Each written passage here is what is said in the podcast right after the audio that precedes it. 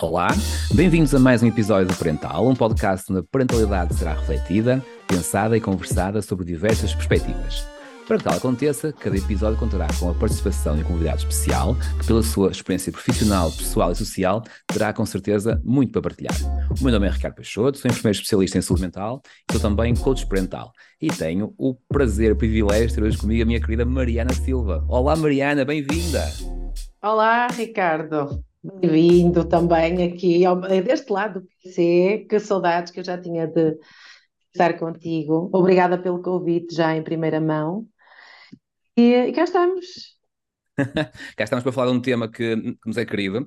Nós já falámos de modo informal várias vezes uh, sobre este tema, até na perspectiva da área que cá traz como convidado ao, ao, podcast, que é a área, a área das relações e da, da sexualidade. Um, mas antes de irmos uh, profundo na conversa, Mariana, vou começar uh, com a pergunta que lanço a todos os convidados que é quase uma espécie de um ritual já. Uh, somos pais, somos mães há, há, tantos, tantos anos, Mariana, por que é que ainda hoje é tão difícil este papel parental? Olha, continua a ser difícil porque os tempos mudam e nós estamos sempre em constante adaptação, em constante evolução. Queremos sempre o melhor para os nossos filhos, queremos dar aquilo que tivemos e o que não tivemos, mas também com, com a com as mudanças da sociedade, as dificuldades vão sendo outras. Portanto, nós nascemos para ser pais, mas achamos que nunca, nunca estamos prontos. Uh, mas na prática não é o não estar pronto, é um caminho que faz. É isso que eu vejo. É, Uh, tu, uh, há pessoas que acham que nasceram para ser pais muito novos e depois são pais e há uma adaptação brutal. Mas aqueles que também acham que não nasceram para ser pais, quando são pais, também têm uma adaptação brutal. Eu acho que na prática as pessoas não estão, não estão suficientemente prontas até ao momento em que passam um, a ser pais e depois a partir daí é um caminho. Uh, é um caminho, com o passar das décadas existem umas dificuldades que se calhar existiram no meu tempo, no teu tempo de criança, hoje como pais temos outras dificuldades com os nossos filhos, eu acho que isso é, chama-se evolução, acho que faz parte, acho que faz parte. Claro, e tu gastei num, num ponto interessante, eu outro dia uh, dei uma conferência sobre parentalidade e comecei mesmo com essa frase, não é? Eu fui um pai perfeito até ao dia em que nasceram os meus filhos. Até eu, até esse momento, eu fui perfeito, eu tinha todas as respostas, Sim. eu sabia tudo, tudo, como fazer, eu tinha um olhar crítico sobre os outros pais, ah, aquele pai está a falhar neste aspecto, naquele. Até que de repente me vi confrontado com os desafios e com a dificuldade Sim. que é ser pai. Eu acho que essa foi a parte assim que também mais me chocou, foi enquanto eu não tinha filhos, às vezes analisar o comportamento de alguns pais com os filhos, até quando vais ao restaurante ou, ou ao shopping e vês o comportamento dos filhos, os pais, alguns momentos em que, olha, se fosse meu filho não, não fazia aquilo, ou se eu fosse mãe não permitia isto ou não permitia aquilo. De repente tu és, és pai, mãe, não é? E, és confrontado com esses comportamentos e é o saber lidar, aquelas coisas com as birras, portanto é muito fácil falar quando estamos de fora, mas isto também aplica-se a todas as áreas. Claro. É sempre muito mais fácil falar quando estás na perspectiva do observador, não é? Quando tu estás dentro da situação, quando tu calças aqueles sapatos, não é? Aí já estão os calos, não é? Já é diferente. Um, mas sim, acho que é um tema desafiante, a parentalidade é um tema desafiante, mas tu abraçaste este desafio de vir a este podcast, assumiste não, de peito tu feito. Enganaste-me. Não, tu enganaste-me, disseste que eu Vínhamos para aqui falar de outra coisa qualquer e eu aceitei. Não, claro que não, vem com todo o gosto, claro. Apesar de tu também sou mãe, não é? Claro, tens também uh, essa, essa vertente, não é? Tens, tens a área Tenho a aprender contigo, também tens tenho a aprender contigo. Obrigado. Tens área profissional, também tens área pessoal. Na área profissional, Mariana, tu trabalhas muito com, com, com pessoas, com pessoas que já foram pais ou que não, uh, muito na vertente das, das relações. Ok, tu és terapeuta, tens várias, várias formação, uma vasta área de, de formação já, desde o coaching, a hipnose, terapia de casais, constelações uh, familiares, um, enfim, tens aqui uma panóplia de, de conhecimento já. Um, como é que tu vês a vida das pessoas antes e depois de serem, de serem pais? Uh, muda de uma forma muito radical? Sim, sim. É, ou, seja, eu acho que uh, a primeira prova de fogo para um casal é quando nasce um filho. Portanto, há, o, há aquela fase do, da paixão, do namoro, uh, do namoro já mais estável, não é? surgem outras, outros sentimentos, uh, depois leva eventualmente a ou viverem juntos ou casarem, mas depois, que também tem os seus desafios, como casal, viver, passarem a viver juntos, mas depois eu acho que é aquela primeira prova de fogo é o nascimento de um filho. Por isso, quando tu me convidas para este podcast em que o tema é parentalidade, tem tudo a ver com também a área que eu, que eu trabalho, porque, porque a partir daí também aparecem muitos desafios entre casais. Claro. Com, com, quando surgem o, o, os filhos, as prioridades mudam, as dinâmicas mudam, uh, tudo muda, tudo tem que ser reorganizado uh, e depois existem casais que conseguem fazer isso com mais facilidade e existem outros que não, não é? E uns que conseguem e que levam as relações a bom porto, e outros que precisam de ajuda para levar as relações a bom porto, e outras relações ficam pelo caminho também. Claro. É verdade. Claro. Mas sim, o nascimento um filho é brutal numa relação. O nascimento do filho é, é aquilo que muda tudo, não é? É a grande sim. crise não é? Sim. Do casal, a primeira crise, se calhar, se assim se pode considerar, é o nascimento do filho, porque crise, não, não no sentido pejorativo, mas no sentido de obrigar a uma reorganização total, total da relação. Uh, da é um triângulo ao mesmo tempo, é, é um é triângulo, portanto, vocês são dois e depois passam a ser três, e como é que se consegue dosear estas, esta atenção para o companheiro e para o filho, ou, ou para a companheira e para o filho, não é? Portanto, e, e ninguém um, ninguém vem com isto programado, não é? Nós não somos robôs que quando entra o filho muda o chip e fica tudo impecável. Claro. São desafios os, os, grandes os primeiros anos. Uh, mas claro que trazem coisas boas, obviamente, não se questiona isso, mas tem que haver uma grande força de vontade. Uma, há, há, antigamente dizia-se que a gravidez era, havia um, dizia-se não é, do tempo da, da minha avó ou da minha mãe, que às vezes as mulheres engravidavam para prender um homem.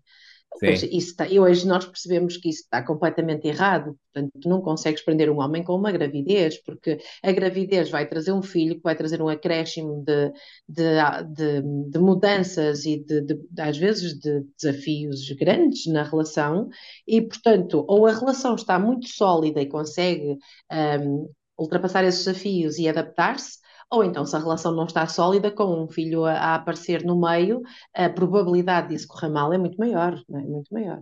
Claro, uma gravidez é um, é um teste sério a uma relação, se ela é ou não saudável, se ela é ou não robusta, não é? Sim, sim, sim, sim. E às vezes a relação está saudável, aparentemente está saudável, e nasce o filho uh, e se corre mal a relação, não, ah, muitas das vezes não quer dizer que não esteja saudável antes. Se não está, fica mais difícil a coisa dar certo. Mas quando está saudável, também pode correr menos bem. Porquê? Porque também tem a ver com a capacidade que a pessoa tem, que cada pessoa tem, de lidar com a mudança, com o, o gerir conflito, o, gerir, o stress, portanto, porque há, há o cansaço, há o stress um, que, os medos todos que recaem sobre os pais quando nasce um bebê, uma coisa tão frágil, uh, tudo que tem que mexer em prol daquela criança, não é? E também a capacidade das pessoas se adaptarem, também muda o tipo de personalidade que as pessoas têm, também faz diferença depois neste construir desta nova relação, porque no fundo há ali uma nova relação que nasce. Nasce um pai, uma mãe, uma criança e nasce um novo casal. Claro. Não é? Claro. É um conjunto vasto de variáveis que temos de trabalhar quando somos pais, não é? Uh, há muita mudança, muita variável aqui ao barulho, não é? É o perfil de cada um, é, é a qualidade da relação, é tudo, tudo, tudo tem influência naquilo que será o resultado. Mas também podemos também podemos falar das coisas boas que isso traz, não é? Para não estar aqui só a dramatizar que isto é o fim do mundo, meu Deus, quem tiver a pensar ter filhos desiste logo depois de ouvir este podcast, não pode ser assim.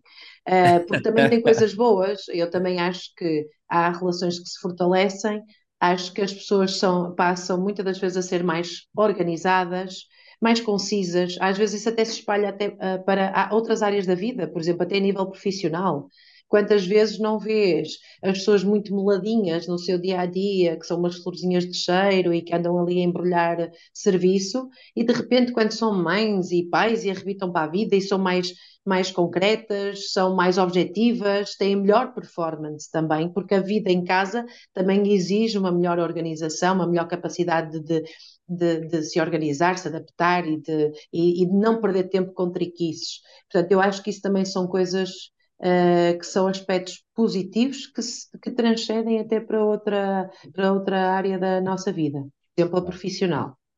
Também acho que. Hum, bom falar das coisas boas que acontecem, não é? Claro. Não pode desistir de ser pai, não pode. E não, não pode, não, não pode. pode. mesmo. Nós temos tão poucas pode. crianças em Portugal, temos uma taxa demográfica. Mas para isso também tem que ter intimidade. Ok? Não basta só, não basta viverem só os dois da mesma casa. Também claro tem que, que haver, eh, tem que treinar também. Treinar. Vamos então pelo caminho do treino. Do treino. Mariana, sei que é uma área que, tu, que tu gostas particularmente e que, que, te move muito, mesmo em termos profissionais e, e, tu, e todas estas áreas que trabalhas. Um, como é que está uh, a vida sexual dos portugueses? Olha, então, é assim. Começamos assim vida... assim pelo, pelo, global para depois uh, chegarmos à Olha, parte dos pais. Eu vou dar, eu vou dar a minha visão, sendo que eu não fiz nenhum, nenhum estudo para poder estar a falar dos portugueses em geral. Um, mas tens, mas tens, uh, sim, tem uma a estrutura sim, algumas... das pessoas que procuram no, no consultório sim, acabas por ter uh, essa percepção. Nós tivemos aqui algumas oscilações interessantes na altura do Covid, porque tivemos uh, um aumento, um aumento de, de, das vezes que as pessoas estavam intimamente mais, uh, pronto, que, que, tinham sexo, uh, nos casais, no caso dos namorados e por aí fora alguns dificultou, portanto esses, esses casos foram, foram até mostrados nos telejornais, de que forma é que a pandemia impactou e mudou a vida sexual de algumas pessoas, um, mas agora vou-te dizer aquilo que é o, aquilo com, com que eu trabalho e aquilo que me aparece, que é quase uh, um perfil traçado. Um, a maior parte das mulheres que me procuram têm coisas em comum. São casadas, têm uh, relações de longa duração e a maior parte das vezes também já têm filhos. E o que é que acontece? Um, a, relação, a relação sexual é, um, é algo que tem tendência, com o passar dos anos, a esfriar. E hum, as pessoas têm saudades do tempo que namoravam, do tempo que a coisa era fogosa. Não estou a dizer que isto é 100% das pessoas, estou a dizer é que pessoas com, com, com filhos, com relações duradouras, queixam-se deste tipo de, de situações. Uh, mulheres, eu trabalho essencialmente com, com mulheres. No entanto, nestes últimos anos, foram os anos que mais me apareceram homens, por exemplo, com perdas de direção, um, na, no auge da sua sexualidade, não é? No auge da sua idade, perdas de direção, foi dos anos que mais me aconteceu, 21, 22, que tive mais relatos disso. Um, o que é que interfere efetivamente com a, com a qualidade sexual, da vida sexual um, das pessoas? Uh, muito provocado pelo ambiente externo, ou seja, depressões, exaustão física, exaustão emocional, tristeza profunda, stress, isto são os fatores principais um, que interferem muito, na maioria dos casos, interferem com a, a, vida sexual do homem, quer da mulher. No homem se reflete com uma perda de direção, por exemplo, e que depois aí desencadeia uma série de problemas e depois uh, acaba por complicar o, o processo. No caso das mulheres é pela falta de líbido e de desejo e lubrificação, que também se uh, e que provoca dor também no, no ato sexual. Portanto, isto é aquilo que é mais comum. Agora, uh, porquê desta falta de líbido, uh, esta falta de desejo? Causa destas coisas todas que eu te falei, portanto, o stress, as, as, as medicações dos, dos, das depressões, porque há muita gente, infelizmente, com problemas de, de saúde mental. Um, isto são tudo questões que interferem, ok? Mas depois existe outra coisa, que é a prioridade, que eu acho que é uma palavra-chave nas relações. Ou seja, Uh, quando tu é, quando és pai, a tua lista de tarefas, de coisas a fazer no dia a dia duplica, O que acontece? Tu tens a tua agenda programada. Olha, tu pões-te a pé, vais levar esta à escola, depois vais trabalhar, depois vais para aqui, vais para lá, depois vais buscar aquele infantário, depois não sei o quê, não sei o que mais. E à noite vais gravar um podcast, ou vais assistir uma aula, ou tens, tens uma série de coisas. Tens tudo organizado, mas na tua lista não consta, na maioria das vezes, tempo para o casal. Então, como não consta na tua agenda, não é uma prioridade, então vai ficando esquecida no tempo ok? E eu também vi nestes últimos anos alguns relatos de casais que dizem que estão bem, que têm sexo uma vez de três em três meses, ou que têm sexo uma vez de ano. Então, aquilo que eu digo é aquilo que separa uma relação de amizade de uma relação de casal, amorosa, é a, a intimidade. Se tu não tens intimidade com o teu companheiro ou com a tua companheira, então vocês são dois amigos a viver na mesma casa. E a questão está que, se não tens uma relação saudável, e a relação saudável passa por muitas coisas, nomeadamente por ter sexo com o teu companheiro, porque é uma necessidade básica nossa também, um, se tu não, não, não tens uma relação saudável, uh, como é que tu, ao mesmo tempo, estás a construir uma família, preocupadíssima em dar todas as condições e mais algumas aos teus filhos, qualidade de vida e tudo mais, tu estás a, a deixar eh, temer a estrutura. Todo o teu projeto de vida é desenhado com aquele teu companheiro, com aquela tua companheira, com os filhos que vocês estão a criar, com os objetivos que vocês querem eh, das mais diferentes, nas mais diferentes áreas. Então, como é que tu estás a pensar no futuro descurando a, a, o pilar que é a relação. Foi daí que nasceu, uh, muitas das vezes, não é? os filhos que, que tu tens. E, portanto, isto eu costumo dizer que a relação é como se fosse uma mesa. Tem, vamos supor que tem quatro pernas, claro que isto tem muito mais, mas é só para resumirmos. Então, há uma perna que é o respeito, há outra perna que é a cumplicidade, há outra perna que é o companheirismo ou a paixão e o amor, e há uma perna que é a sexualidade. Se tu tirares qualquer uma destas pernas, é que eu disse que tinha mais, só estamos aqui a dar o exemplo de quatro, mas se tu tirares uma destas pernas, a mesa vai mancar.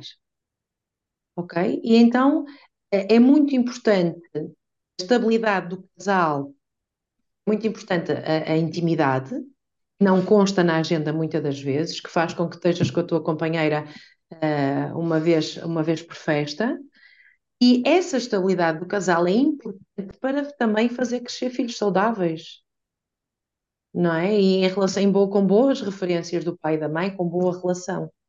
Uh, por isso, quando tu me falas de parentalidade, tem tudo a ver com a minha área também, não é? Claro que sim. A maior parte das, maior parte das pessoas que me procuram estão nesta fase, ou seja, relacionamentos já com alguma, alguma duração, têm filhos. No caso das mulheres, queixam-se muito da falta da libido, falta do desejo, que às vezes até queriam ter desejo, mas não têm. E um dos exercícios passa precisamente por priorizares a tua relação. Tu até chegas a ter na agenda o dia que vais às compras ao supermercado, ou, ou que vais ao ginásio, ou que vais levar a roupa para passar a ferro. Como é que isso tudo é, mais, é importante ao ponto de estar numa agenda e tirar tempo de qualidade em casal? Não existe. Claro. Oh, Mariana, mas diz-me uma coisa, eu, eu percebo a tua ideia, um, de facto tem que ser priorizado e, e, deve quase constar na agenda, até fisicamente. A ver, eu, eu, sei que isto quebra um bocadinho aquela ideia do romantismo, não é? Uhum. Da, da, do, do, romantismo espontâneo, mas numa vida soberbada como nós temos hoje em dia. Uh, não será melhor abdicar desta, desta uh, espontaneidade, até porque ela acaba por não existir muitas das vezes, e, e ter dias certos, dias agendados sim, para, sim. para namorar. É estranho de se ouvir. Há mulheres que ao ouvirem isto vão dizer: o quê? Comigo não, eu só, se eu tiver vontade, sim, se eu não tiver, não tenho, pois, mas a questão está. Não tens vontade, não proporcionas o momento, o dia, o momento para tirar a, a, para os dois, como não consta na tua lista, tu não vais fazer és coach e sabes perfeitamente que uma das coisas que é muito importante nos processos é definir um objetivo, ter meta, ter método, criar método, criar rotina, escrever as coisas, tê-las bem definidas. quando nós não a temos definidas, nós não as vamos conseguir, ou mais dificilmente vamos conseguir alcançá-las. Então, por muito estranho que pareça esta questão de pôr na agenda, quando tens um casal que vai fazer terapia porque não estão bem sexualmente e não estão bem na relação, e quando não há frequência de, sexual entre o casal, um dos exercícios é precisamente esse. É estipular na agenda as vezes que for confortável para esse casal, fazer-se cumprir a agenda. E aquilo que acontece nos casos que já passaram por mim é que ao final do mês, imagina, tu, nós estipulamos uma vez ou duas vezes durante a semana e ao fim de semana é opcional. Está só assim um, a título de exemplo. E o que acontece muitas das vezes é que o casal cumpre a primeira e a segunda vez da semana, o fim de semana faz também. No entanto, era opcional. Ao final do mês, já nem estão a ligar à agenda, mas criaram o hábito, porque o teu corpo também se habitua. O teu corpo também se habitua a ter sexo, sexo com tudo aquilo que inclui, com mimo, com, com carinho, com complexidade, com, com, com amassos, com fogo também, não é? Habitua-se, mas também se habitua a não ter sexo. Claro. Portanto, é tudo uma questão de praticar, de, de encontrar aqui o, o, equilíbrio daquilo que fizer, uh, fazer, fizer sentido para cada casal, porque assim, o ideal é uma vez por semana e duas, não, é o que fizer sentido para vocês. Claro, claro. Não é? Isto é, é, é um bocadinho como ir ao ginásio, não é? Uh, tens que criar o hábito criar o hábito e depois. Sim, Ricardo, o corpo, exato, exato. O corpo pede, depois o corpo pede, depois está lá, a vontade está lá. Está pois lá, há outra coisa, Ricardo, desculpa, há outra coisa antes que me esqueça que eu acho que isto é importante. Há outra coisa que é, uh, que estávamos a falar há pouco, parece estranho. Uh, agora, então, mas se eu não tiver vontade, é que está a questão. As pessoas, principalmente as mulheres. E uh, eu defendo muitas mulheres e acho que tudo isto, da minha área profissional, nasceu para ajudar mulheres. portanto, não estou a dizer isto que nós somos um, Uh, não estou a dizer que a mulher é um bicho complicado, estou a falar daquilo que é realmente a, a, o que parece e, e, estou aqui para ajudar. Um, nós, mulheres, muitas das vezes estamos à espera que, eu até costumo brincar com, com, com este assunto, que é, estão à espera que, que a líbido desça sobre nós como obra e graça do Espírito Santo, como quem é, devia de acontecer, eu devia ter tesão assim no meu dia a dia. Ia acontecer de eu ter essa vontade e não acontece, como não acontece, eu não faço não, não procuro o meu companheiro. E aqui está um, um grande erro, que é assim, se tu não tens, se tu não pensas no teu companheiro, se tu não pensas em como é que vais logo à noite abraçá-lo, beijá-lo, uh, como é que vais ter um momento para os dois, o que é que vais fazer para ser assim diferente, ou seja, se vais abordá-lo ou vais mandar uma mensagem, se tu não pensas no assunto, não despertas em ti a vontade de Claro, quando nós namoramos, não é? Aquilo que nós sentimos é uma paixão assolapada, que dura no máximo dois anos e meio. Claro que nós nunca mais vamos sentir em nenhuma relação, nunca mais vamos voltar a sentir aquilo que sentimos nos primeiros dois anos e meio.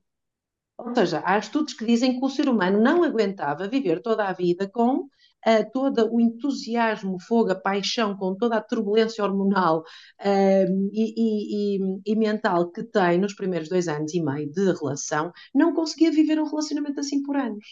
Então, é um facto, isso está estudado, não, não, não há nada um, a fazer. Agora, durante, quando já estás numa relação de longa duração, uma relação estável, que também tem as suas coisas boas, muitas das vezes a libido não surge como se fosse por magia, uh, e é normal que não surja, então nós não vamos ficar à espera.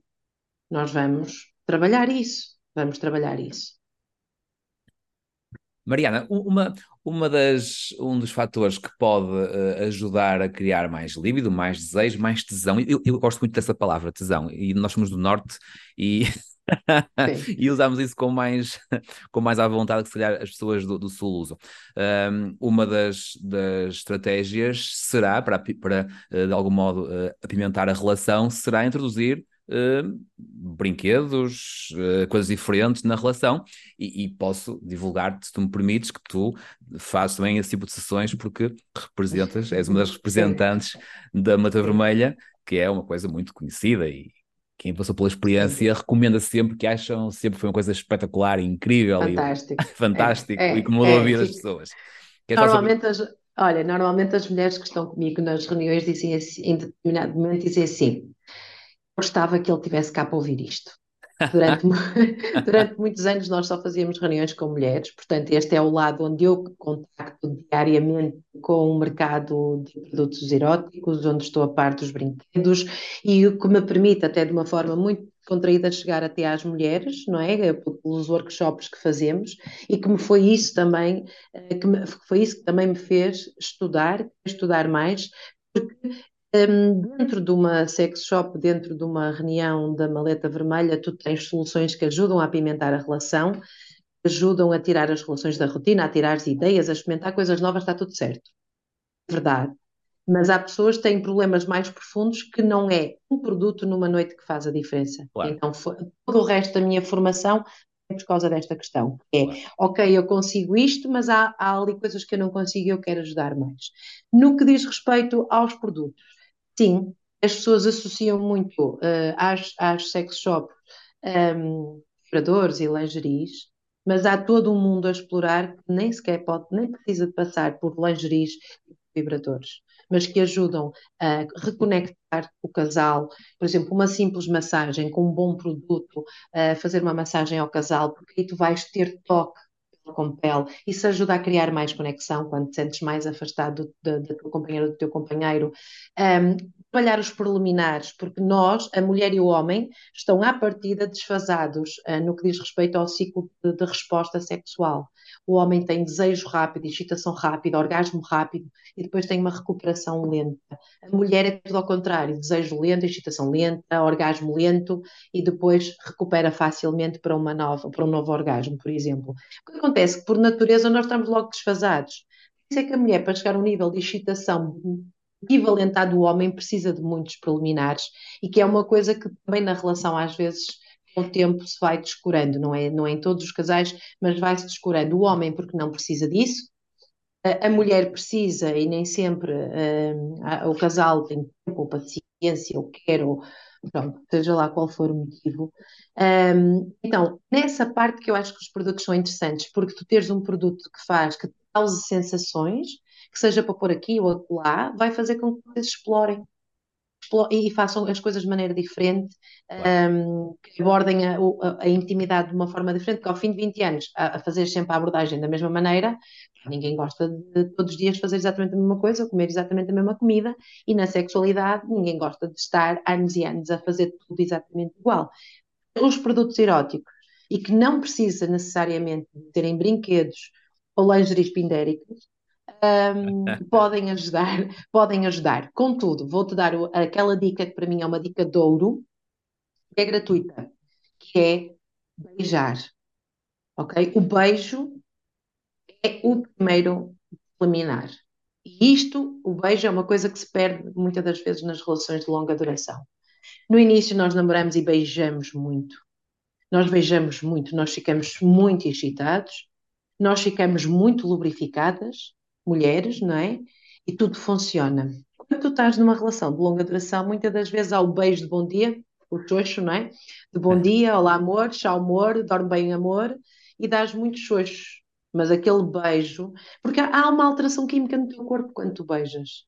Assim, traduzindo para uma forma muito, eu gosto de falar tudo de forma muito simples, uh, traduzindo isto assim para miúdos, quando tu beijas, vai uma informação para o cérebro que diz assim: para a maquinaria toda que vai haver festa não é? Portanto, o beijo é aquilo que começa a preparar o teu corpo para iniciares a atividade sexual.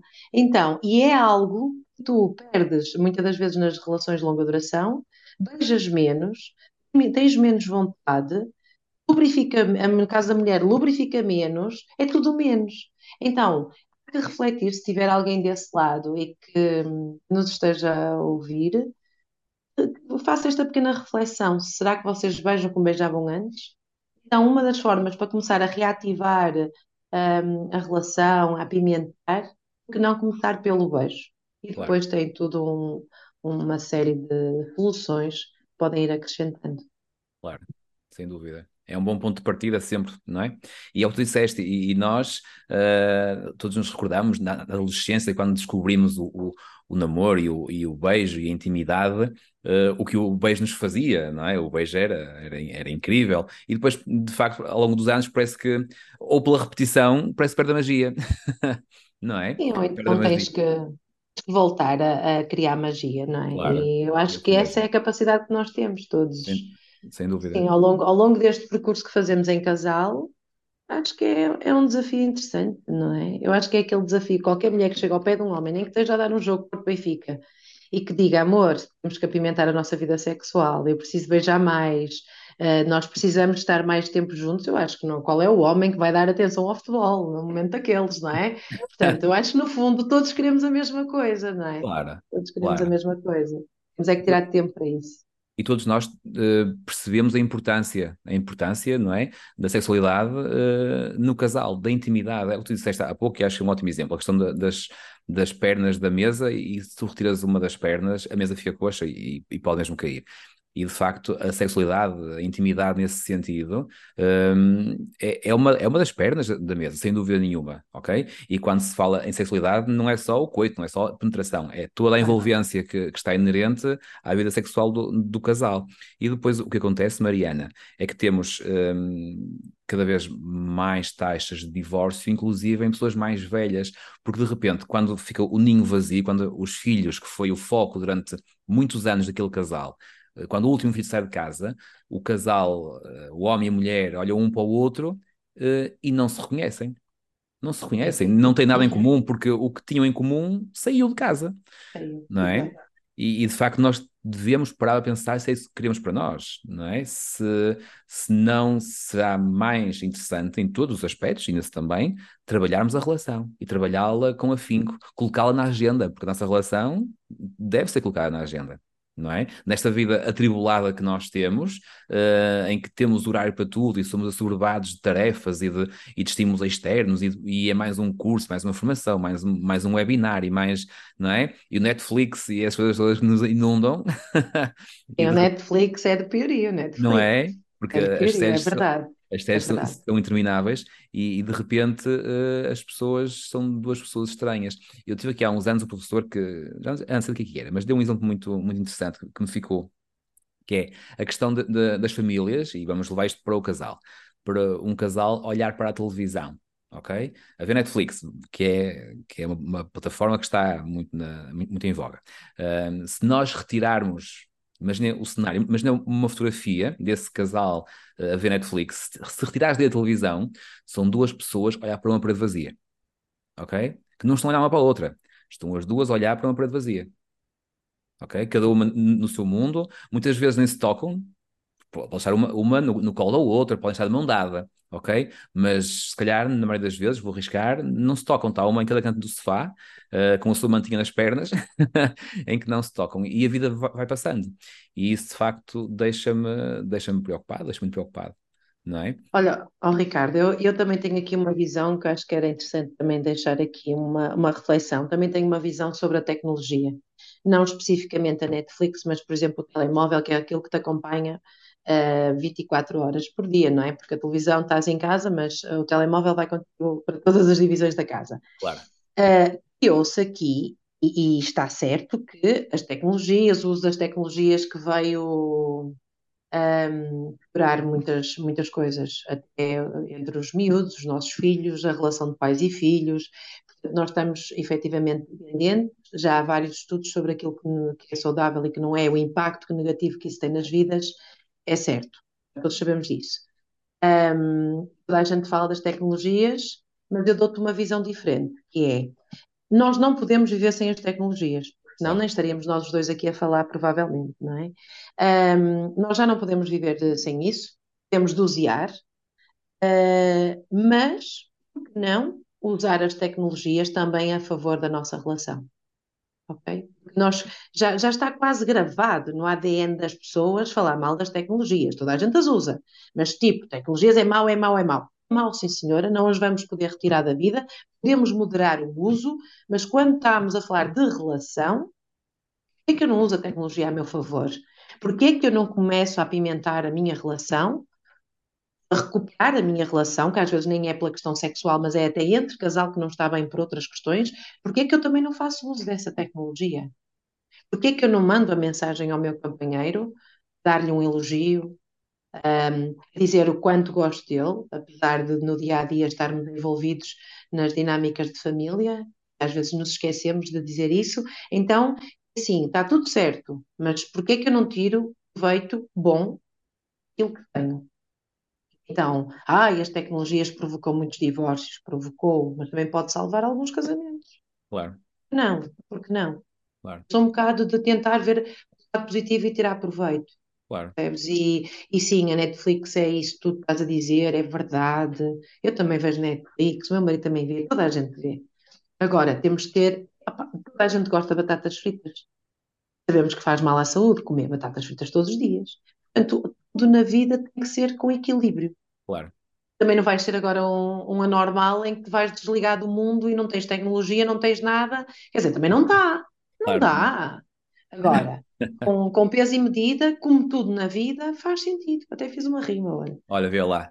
Olha, e, e, é, e, é mesmo com um poema que estamos quase a terminar, Mariana, que isto o tempo passa a voar. Eu já sabia que tínhamos aqui conversa para três horas, mas temos que respeitar uhum. aqui quem nos ouve uh, e manter a métrica do, do, podcast, que é sempre abaixo dos 40 minutos. Mariana, para terminar, a questão de fecho de, de podcast, que é sempre a mesma, é uh, qual é o teu legado? Tu tens duas filhas, uma com 16, outra com 5 anos. Como é que tu queres que as tuas filhas se lembrem de ti? Ai, isto devíamos ter mais meia hora agora para poder pensar. Tens três minutos. três minutos. Olha, uh, como é que eu quero que as minhas filhas se lembrem de mim? Uh, quero que se lembrem de mim como uma mulher inspiradora, como uma, uma mãe dinâmica que não se deixa.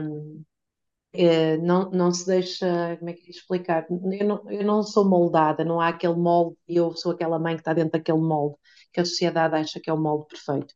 Porque não, nem, nem poderia trabalhar com sexualidade, é? que já é um tema uh, que tem, os seus quês.